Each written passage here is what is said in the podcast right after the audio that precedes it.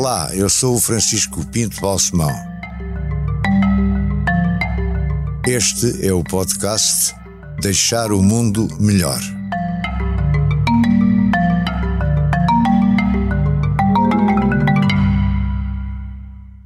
Senhor Presidente, meu caro José Maria Neves, meu querido amigo, é um grande prazer que o recebo aqui nos estúdios da empresa e que vamos ter o prazer de o ouvir e de aprender consigo neste podcast, cujo título geral, como sabe, é Deixar o Mundo um pouco melhor. Mas eu vou também fazer outras perguntas, não diretamente relacionadas com o título.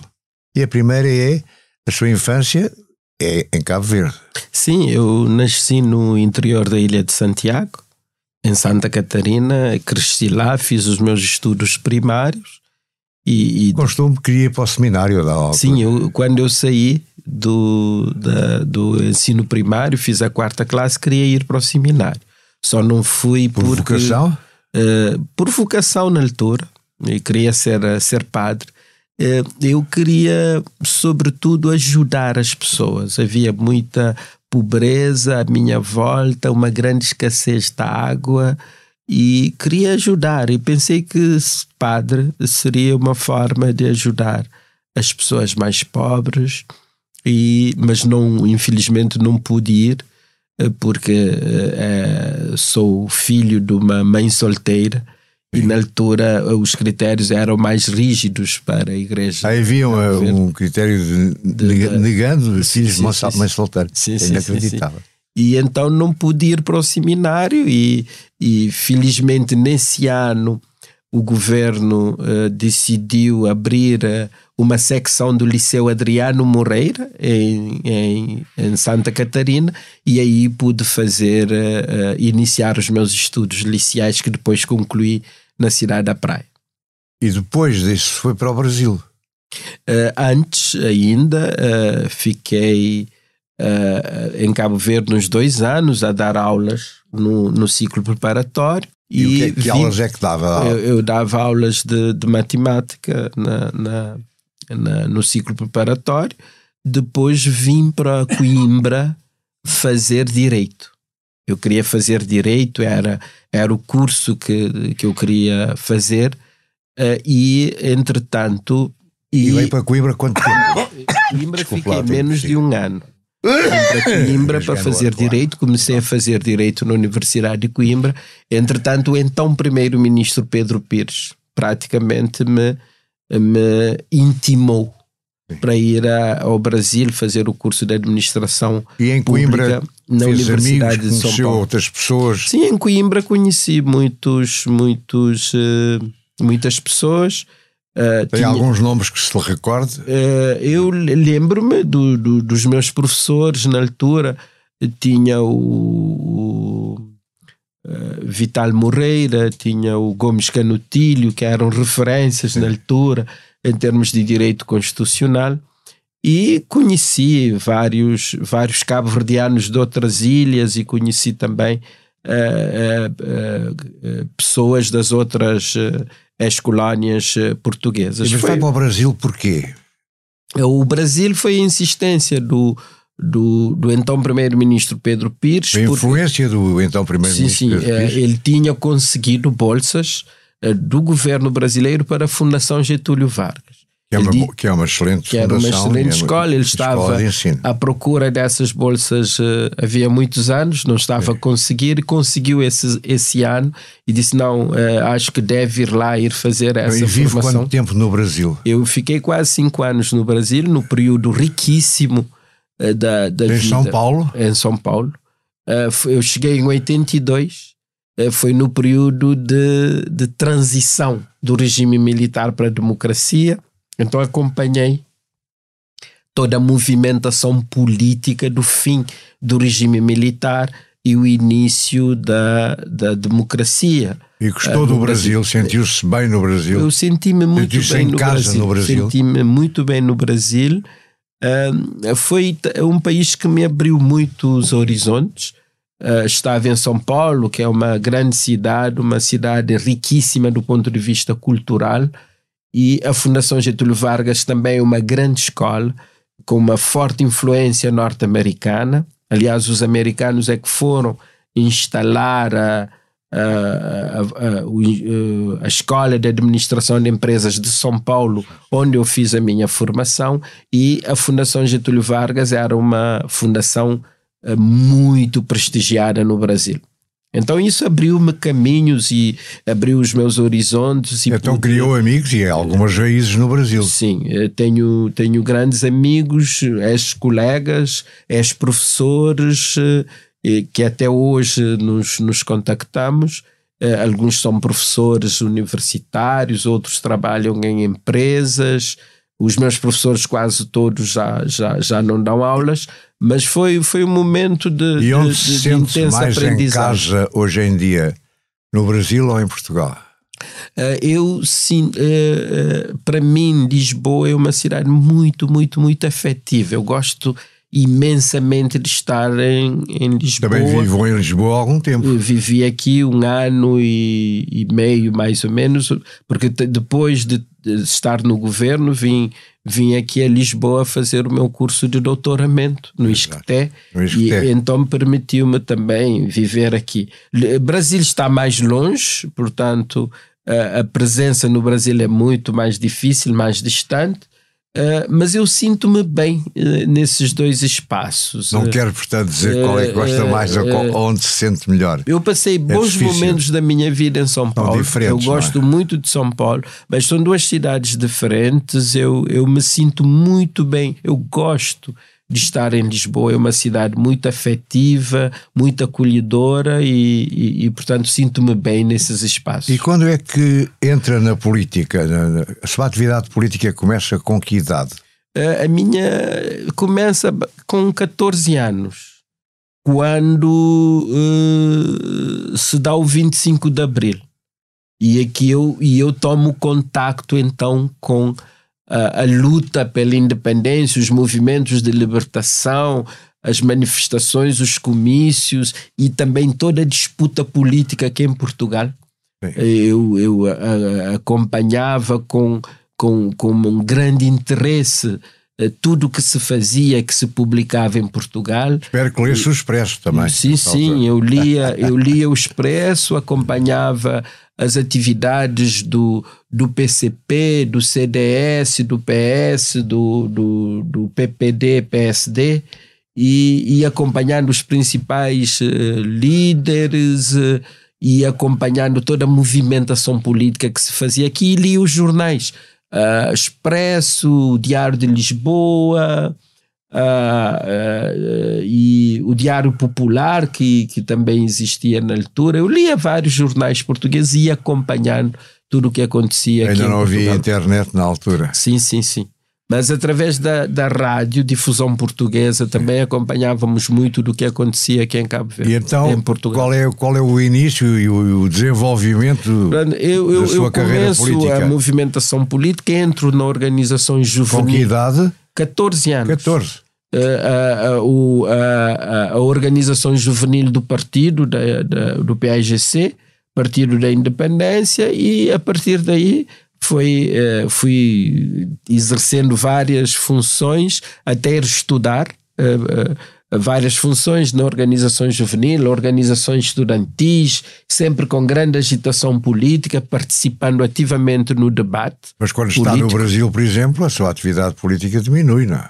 Diminui praticamente, lá não faço atividade política, mas uh, lá foi mais aprendizagem uh, política, pude perceber então viver num contexto político de pluralismo, de disputa, e, e, sobretudo, de transição de um regime militar para um regime plural, democrático. Foi uma, uma experiência muito, muito positiva para mim. Mas voltando a Cabo Verde, uh, quando é que tem o seu primeiro cargo político eleito? Em termos o meu primeiro cargo político eleito, uh, não nas estruturas partidárias, porque lá já tinha exercido alguns cargos políticos, foi em 1996 fui eleito deputado uh, pelo Círculo Eleitoral de Santa Catarina, de onde sou natural. E foi o meu primeiro cargo político. E teve uma experiência parlamentar, portanto. Tive uma experiência parlamentar. Lá no Parlamento fui uh, presidente da Comissão Especializada da Administração Pública, Poder Local e Desenvolvimento Regional, e depois uh, assumi as funções de vice-presidente do Parlamento. E, e em 2000 candidatei-me a presidente da Câmara Municipal de Santa Catarina, ganhei as eleições. Um ano depois de ter ganho essas eleições, uh, assumi, uh, ganhei as eleições internas no partido e ganhei as legislativas e passei a primeiro-ministro de Cabo Verde. Os cargos que exerceu, quer como parlamentar, quer como autarca, quer como membro do governo, quer como primeiro-ministro, quer agora como presidente da República, eu sei que é difícil responder. Qual é aquele que, de que, em que se sente mais você próprio? Em que acha que pode dar mais, em que acha e que lhe deu mais prazer também, não é? E veja, eu deu-me um enorme prazer ser presidente da Câmara do meu município. Sim. Eu senti-me uh, quase que realizado, percebi-me a fazer coisas para melhorar a vida dos, dos meus conterrâneos. Uh, para mim, a experiência de primeiro-ministro foi uma experiência fantástica. Uh, foi fabulosa para mim. Uh, não, fui por acaso, não foi por acaso que ganhei três maiorias absolutas seguidas. Portanto, e também gostou dessa experiência. Gostei Muito. imensamente de. Nunca teve momentos dizer... de crise a dizer porque é que eu me vi meter nisto? Não, nunca tive momentos. Houve momentos difíceis, mas uh, eu percebi a política sempre como uma gestão de impossibilidades. Sim, e agora com a presidência, na presidência da República, tem dificuldade em manter-se, é, é, outro tipo de cargo. E é obrigado a uma certa distância e a menos intervenção, talvez uhum. não. Sim, uh, mas eu preparei-me. Mentalmente? Eu, mentalmente. Eh, quando decidi que não iria recandidatar-me a um quarto mandato como primeiro-ministro, comecei a preparar-me para a saída. Eh, para não haver nenhum choque. Sim, mas uma coisa é preparar-se para sair, outra Sim. coisa é preparar-se para ser Presidente da República. E nos cinco anos preparei-me para algum distanciamento da vida política partidária, eh, porque queria candidatar-me a Presidente da República e sei que as funções eram diferentes. Então, uh, uh, todos os dias eu, eu, eu, eu, eu repenso o papel do Presidente da República para não interferir na. E consegue? Eu acho que, que sim. O que, que é que diz o atual Primeiro-Ministro? Não, eh, nós temos excelentes Tem relações, boas relações. Temos excelentes relações de, de trabalho e acho que o facto de ter sido Primeiro-Ministro durante 15 anos eu entendo uh, o primeiro-ministro antes de me falar sobre determinadas questões da vida política do país. Acha que ao atual presidente da República de Portugal, Marcelo Rebelo de Sousa, faz falta não ter sido primeiro-ministro? Uh, eu acho que todos os, os presidentes da República, se tivessem, se tiverem feito todo o percurso, exercerão uh, o cargo de presidente com muito mais efetividade. O, uh, eu costumo dizer que eu joguei em todas as posições. Então tenho, tenho possibilidade de acompanhar todas as jogadas com, uh, com grande uh, capacidade de analisar as jogadas e de tomar as melhores decisões em todos os momentos. E dá-se bem com o Marcelo Rebelo de Souza? Sim, uh, nós não temos contactos tão intensos, ainda não fiz a visita oficial a Portugal. Vai fazer agora em breve, não é? Vou fazer em julho, mas ele já, já esteve em Cabo Verde na minha posse e conversamos. Aliás, antes dele tomar posse como Presidente da República, ainda tivemos um encontro, eu como Primeiro-Ministro, e nos conversamos bem, nos damos bem. Mas acha que o Presidente da República deve intervir e falar quase todos os dias, às vezes mais de uma vez por dia, como o atual Presidente da República Portuguesa faz, eh, ou, ou acha que deve manter-se com mais recato e só intervir e, e aparecer de vez em quando e quando for mesmo necessário? Não, eu acho que quanto menos o árbitro intervir, melhor para, para o jogo. É preciso é que não haja faltas Sim. dos jogadores. Sim. Uh, uh, o árbitro não ter que apitar. Não ter que apitar. Uh, portanto, se o jogo correr bem e o árbitro não interferir muito, melhor. E o árbitro também não tem que interferir, criando ele mesmo oportunidades de intervir. Então, eu acho que o papel do, do, do, presidente deve ser um papel recatado, sendo certo que eu Sim. não acompanho uh, ao pormenor o que acontece aqui em Portugal.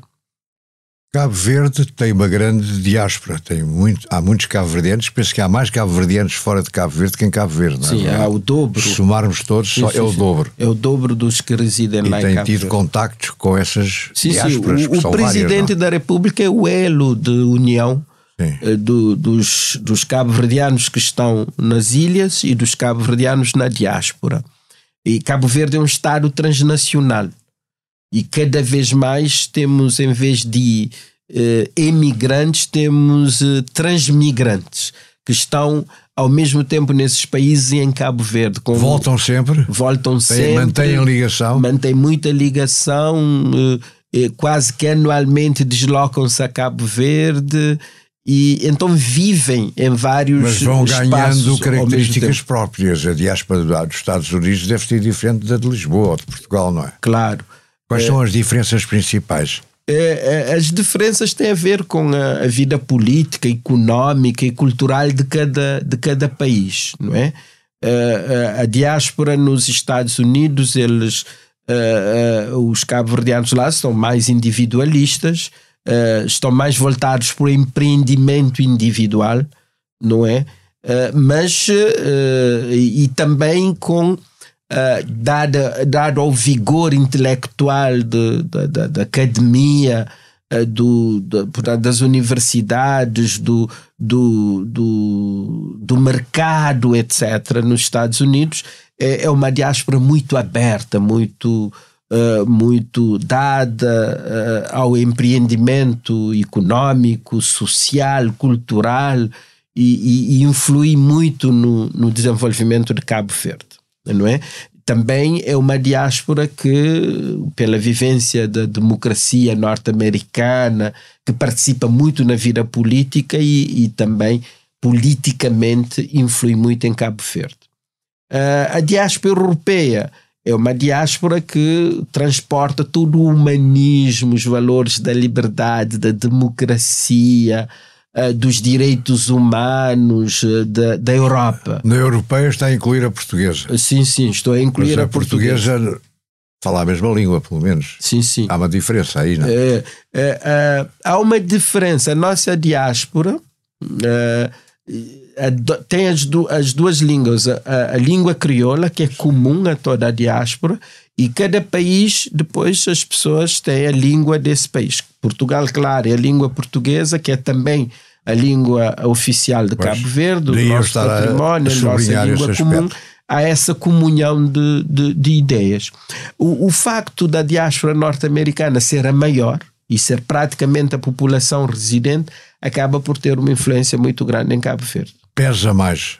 Pesa mais eh, em termos de, de remessas, eh, e não só remessas financeiras, digo de remessas de ideias, eh, culturais, etc. Mas a diáspora em Portugal é uma diáspora muito forte, tendo em conta a intensidade das relações políticas, económicas e culturais entre Cabo Verde e Portugal. Cabo Verde teria tido vantagem, como chegou a ser defendido, em ser uma região ultraperiférica da Europa e, portanto, assumir uma vocação mais ligada à Europa e menos ligado à África, como parece ser a sua tese? Pergunto, uhum. com um ponto de interrogação no fim. Uh, veja, eu uh, acho que uh, dificilmente poderemos resolver esse problema hoje, porque Cabo Verde ascendeu à independência e é uma experiência positiva. Uh, Cabo Verde, das ex-colónias portuguesas, é, o, é a que partiu em piores condições, mas que conseguiu andar mais depressa e chegar mais longe. Então, eu, eu neste momento, eh, a experiência da independência é uma experiência que deu certo, não é? Dificilmente eu, eu conseguiria dizer hoje, com a experiência dos 50 anos quase da nossa independência, que poderia ser melhor Sim. não ascender a independência. Agora, uh, Cabo Verde é um país africano, mas é um país africano com características muito próprias.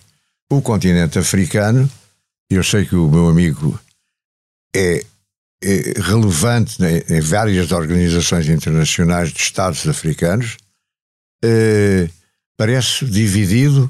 Agora há esta questão dos fulas, que é quase um movimento racista, uhum. estão a aparecer em vários países. Se quisesse comentar isto também eu agradecia, porque acho que é pouco conhecido aqui em Portugal e julgo que é um problema que vai agravar-se e que é importante.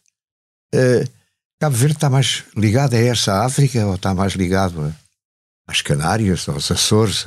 Uhum. Uh, Cabo Verde é uma. A Marrocos, uh, inclusive, não sei. Cabo Verde é uma grande, é uma grande riqueza, precisamente porque uh, resulta dessa mistura. Não é? Nós temos os, os, os judeus, não é? Os cristãos novos que foram de Portugal e de Espanha, e temos os que foram de, de Marrocos, os safarditas que foram de Marrocos e que guardaram os nomes e têm uma forte influência política e económica em Cabo Verde. Uh, uh, nós te, uh, a própria população de Cabo Verde resulta desse cruzamento entre uh, os, os escravos africanos e os europeus, colonos que chegaram a Cabo, Cabo Verde, também foi uma particularmente de depósito de escravos a dada sim, altura, sim. foi? Foi um entreposto, um entreposto, um entreposto de escravos, né? Lá fazia-se a ladinização, a primeira formação, aprendiam os, os eh, rudimentos da civilização cristã e da civilização ocidental antes de serem vendidos para as diferentes partes do mundo, particularmente as Américas. Portanto, Cabo Verde é um pouco o resultado desta, desta mestiçagem, não é? é não há uh, etnias, portanto, é um povo homogéneo que eh, resulta desse cruzamento. E tem uma cultura própria e uma música própria tem que, uma são, cultura própria, são unificadoras, não são? Nasce a, a criolização em Cabo Verde. O processo de criolização começa-se em Cabo Verde. Cabo Verde é uma nação crioula, a primeira nação crioula do mundo, que depois espalha-se pelas diferentes partes do mundo. E nesse aspecto há diferença, claro, de Cabo Verde em relação a, a, a toda a costa ocidental africana e a, eh, a civilização cabo-verdiana é essencialmente uma civilização judaico-cristã. Judaico-cristã. E é claro que a, a, a, nossa ligação com Portugal durante mais de 500 anos acaba por moldar as instituições económicas e políticas de Cabo Verde. Aliás, o sistema de governo uh, uh, é, é, é, é, idêntico ao sistema português e, e todo, toda a vida económica e cultural está muito ligada à Europa e a, e a Portugal. Uh, pela nossa localização geográfica, e nós somos, estamos lá no continente africano, mas mantemos essa ligação com eh, eh, os diferentes espaços, particularmente a Europa, com, com, o qual, com a qual temos uma parceria especial com a União Europeia. na região há essa movimentação do. Estamos a falar da África Ocidental. Da África Ocidental, sim. Então, da, da África Ocidental. Na região há os Fulas, que são que é um povo, não é? Que é um povo eh, que tem uh, língua e cultura próprias. tem, tem, tem uma língua própria né?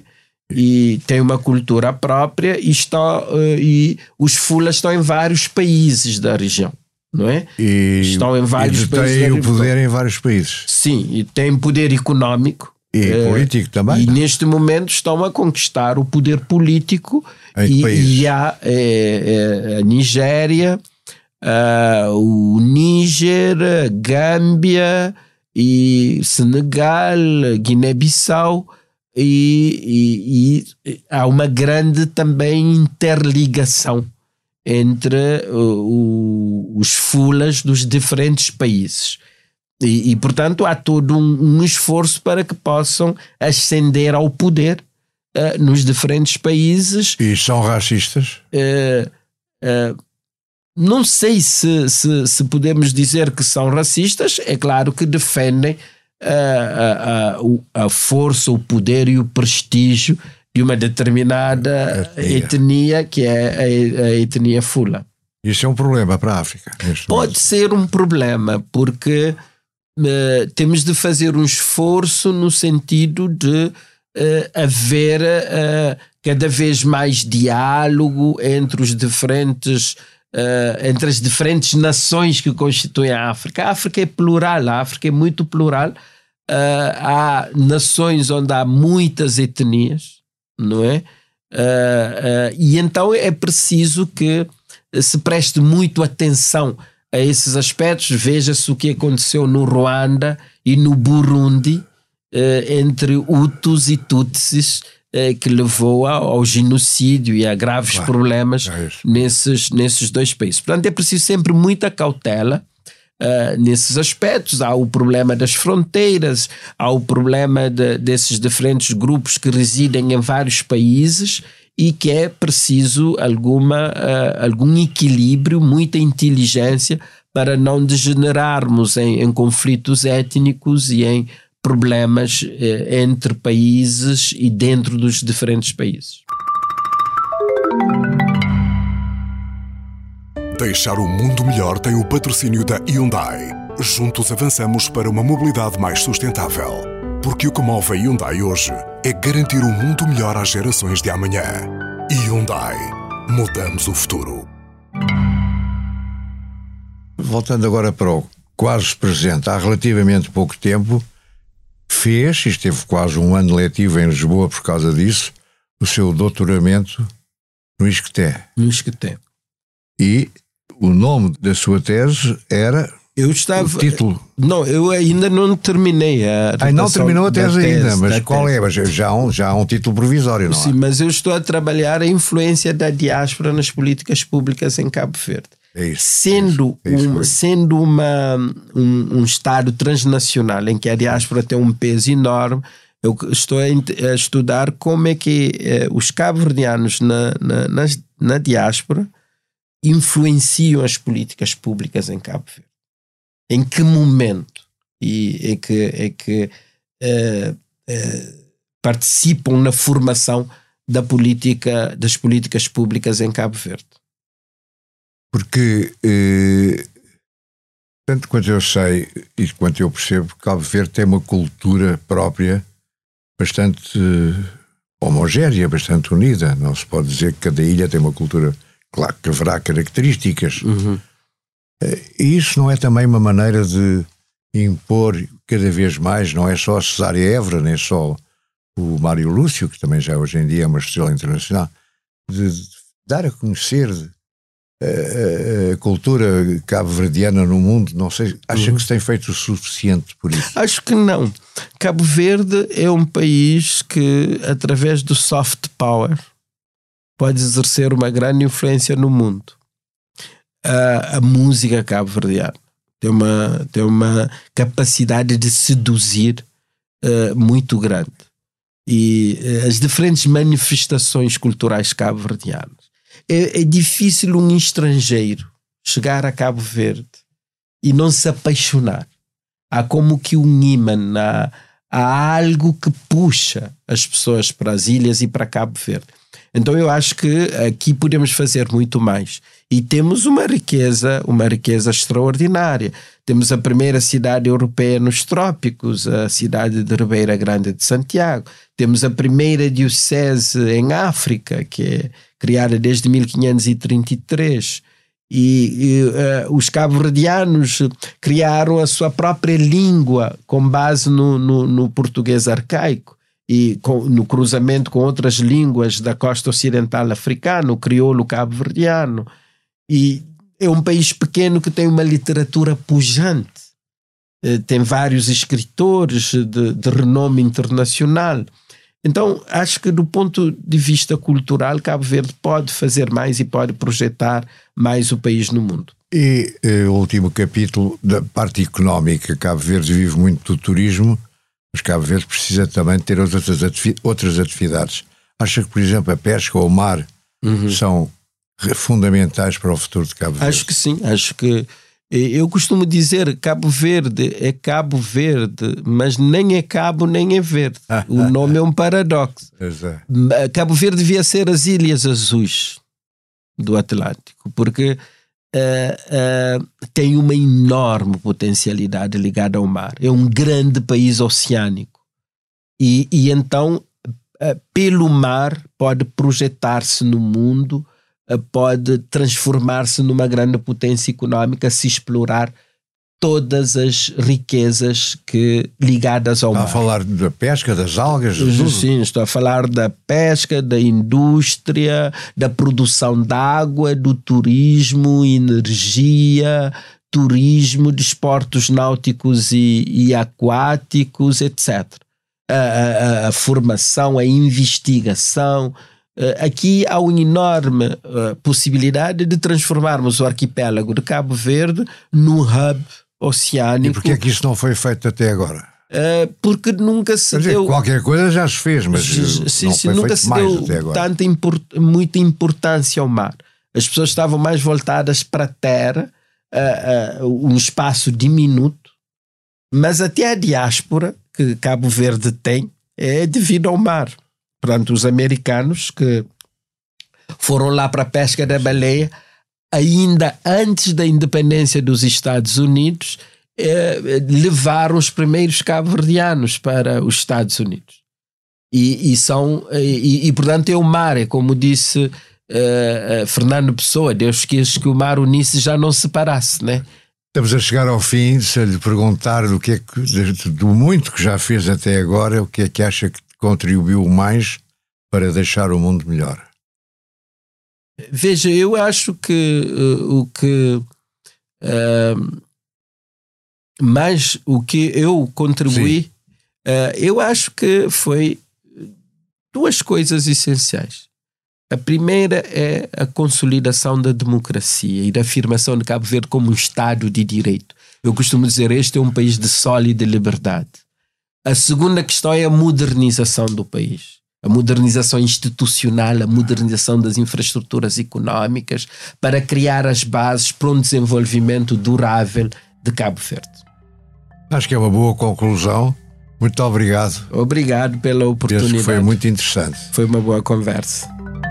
Deixar o Mundo Melhor é um podcast de Francisco Pinto Balsemão com música original de Luís Tinoco. A sonoplastia de Joana Beleza e João Luís Amorim. O vídeo e a edição de José Seduvim Pinto, Carlos Paes e Ruben Tiago Pereira. Transcrição de Joana Henriques e apoio à edição de Manuela Goxa Soares. Imagem gráfica de Marco Grieco. Produção de Margarida Gil.